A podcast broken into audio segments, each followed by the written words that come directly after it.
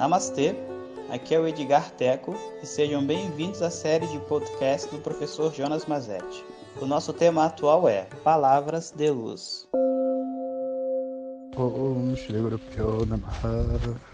Om Bom dia pessoal, então tô aqui no meu jardim com o meu cachorro e os vizinhos também, né? Que daqui a pouco vão botar música que eu sei.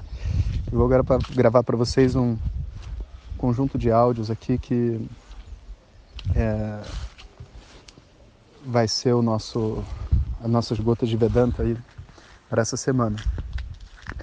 É, muitos de vocês me acompanham pelo WhatsApp, mas vocês devem saber também que vocês podem ver esses áudios no Spotify com o nome Vedanta Cast ou através do, app, do aplicativo Vedanta Zap. E às vezes é legal porque você pode estar na dúvida se você recebeu ou não, então tendo essas outras duas fontes você pode saber. Ontem, por exemplo, é, a gente não. É, ontem não, acho que foi no sábado né, que a gente envia, a gente não teve áudio, porque a gente teve muito trabalho e eu acabei não conseguindo fazer o áudio, vocês me desculpem. Mas a princípio a nossa programação é ter áudio todos os dias, com exceção do domingo. Bom, tendo dito isso, vamos continuar nosso papo sobre o funcionamento da mente e os objetivos, né, que é onde a gente parou no último áudio. Então, os rishis, eles entenderam que existe uma filosofia na mente e essa filosofia estabelece que tipo de vida, que tipo de decisão as pessoas vão tomar. Essa filosofia é a mesma para todas as pessoas, ou melhor, ela evolui dentro de um mesmo trajeto. Os problemas emocionais são particulares de cada um. Essa filosofia, ela está baseada em um conjunto de coisas. Então, existe crenças limitantes, e a gente pode botar limitantes porque existem outras coisas que não são limitantes. A gente tem crenças limitantes, coisas que fizeram a gente ou fazem a gente acreditar no mundo, mostrando que nós somos é, pequenos, insignificantes e tudo mais. Existe uma noção do que é correto dentro da sociedade e para si mesmo. Existe um conjunto de valores, mas aí não no sentido de valores assim, tipo lealdade, justiça, não. Valores assim, o que, que você valoriza, o que, que você vai atrás, né? O que, que, o que, que na sua filosofia tem valor significa que é na direção que você vai pensar. Então, se uma pessoa tem valor por música, né, ela naturalmente direciona até a, a, vamos dizer assim, a mobília da casa dela vai ser um grande piano, talvez, sabe? Porque ela tem um valor e esse valor faz com que a mente siga aquilo ali nas suas decisões diárias existe ainda um entendimento sobre si mesmo, né? Quem sou eu? Outra coisa muito importante. Então, é, quando eu estou me relacionando com a minha mãe, eu sou filho. Quando eu estou relacionando com meu filho, eu sou pai. Quando eu estou relacionando com um amigo, eu sou amigo. E em cada um desses papéis, eu me vejo de uma determinada forma. E às vezes, sabe, os problemas que eu tenho estão associados a esse papel. Porque eu acho, por exemplo, que um homem não pode chorar.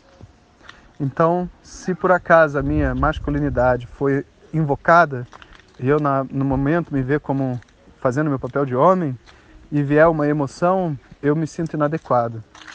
Porque eu tenho uma crença limitante de que homem não chora. E o papel de homem foi invocado dentro de mim. Então, existe uma complexidade total dentro dessa, desse intelecto, né? dentro dessa filosofia, uma estrutura filosófica. Inclusive o conceito de Deus, né? não Deus, mas o conceito de Deus, também está presente ali, na forma de um pensamento sobre o que é Deus. Né? E vai ter uma outra coisa dizendo onde está a minha felicidade, sabe? Então o nosso conceito de felicidade também está ali. E esse conceito de felicidade é muito interessante, porque é, eu estou falando sem autoconhecimento, né? Como que funciona a mente de uma pessoa normalmente dentro do mundo.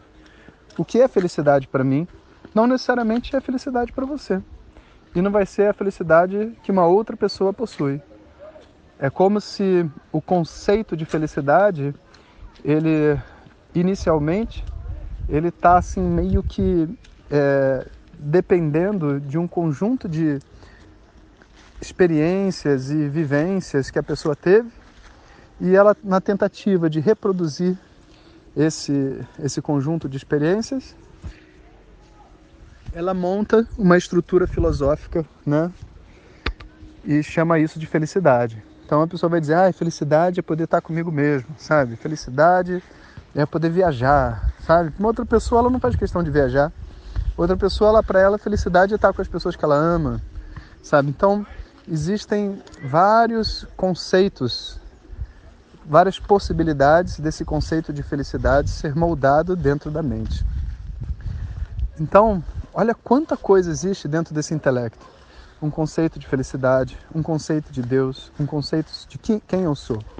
Crenças limitantes, valores. E, na verdade, conceito sobre qualquer coisa vai estar dentro desse intelecto. Né? Então é como se fosse um, um grande banco de dados, um grande processador, onde todas as informações vão sendo é, estabelecidas. A partir dessa filosofia de vida, a pessoa então toma suas decisões. E aí o que, que os juristas descobriram? Que se eu quiser, vamos dizer assim, progredir espiritualmente, a minha primeira mudança não é emocional. Por quê? Porque emocionalmente o ser humano é todo igual. O que vai fazer diferença para uma pessoa progredir é se o intelecto dela entende o valor da espiritualidade. Se houver valor na espiritualidade, então a pessoa ela vai tomar decisões, escolhas e vai mover a sua vida na direção de uma maturidade. E naturalmente, em algum momento ela vai ter que lidar com os problemas emocionais dela. Mas isso não faz parte do estudo de Vedanta, isso faz parte do processo terapêutico que envolve. Algumas pessoas até criticam né, e falam assim: Poxa, como é que você pode falar sobre emoções né, quando é, Vedanta fala sobre o conhecimento puro do intelecto, sabe? Mas porque o conhecimento puro do intelecto está por detrás do funcionamento das emoções. Nada que exista dentro desse sistema está desconectado do intelecto, nem desconectado de nenhuma outra parte. Então eu posso falar de asanas e através das asanas acessar minhas emoções e até os meus valores de vida. Existe uma intercambiedade, sabe, nesse, em todos esses sistemas. Mas o que é importante entender é que cada sistema tem uma aplicação. Então, eu posso fazer um, um, trabalho emocional através do estudo de Vedanta como um todo? Claro que posso, e vai acontecer, mas não é esse o propósito. Existem pessoas que resolvem problemas emocionais ou, sei lá, até físicos através do estudo? Claro que existe. Da mesma maneira que tem pessoas que resolvem a depressão jogando basquete, e tem gente que, tipo assim, é, porque passou a se alimentar bem, conseguiu, consegue um relacionamento e passa a trabalhar. Existe uma interconexão entre as coisas, né? Então a gente precisa, espiritualmente falando, ter um pouco de flexibilidade, sabe? E entender que não é preto e branco. Existe uma conexão entre tudo. Então, às vezes, o que vai ajudar uma pessoa para resolver uma questão emocional é um entendimento que ela precisa fazer sobre a vida dela, e esse entendimento é intelectual, não é emocional sabe? E isso é uma coisa muito bonita de ver. Então, a gente precisa conversar agora sobre as buscas. Qual o caminho das buscas humanas? E a gente vai falar sobre isso no próximo áudio. Om Shanti Shanti Shanti. Muito obrigado por ter escutado. Essas são apenas algumas gotas do infinito oceano de conhecimento da tradição védica. Para receber nossos áudios diretamente, clique no link que acompanha o título desse áudio ou baixe o nosso aplicativo Vedanta Zat. Om Tat Sat.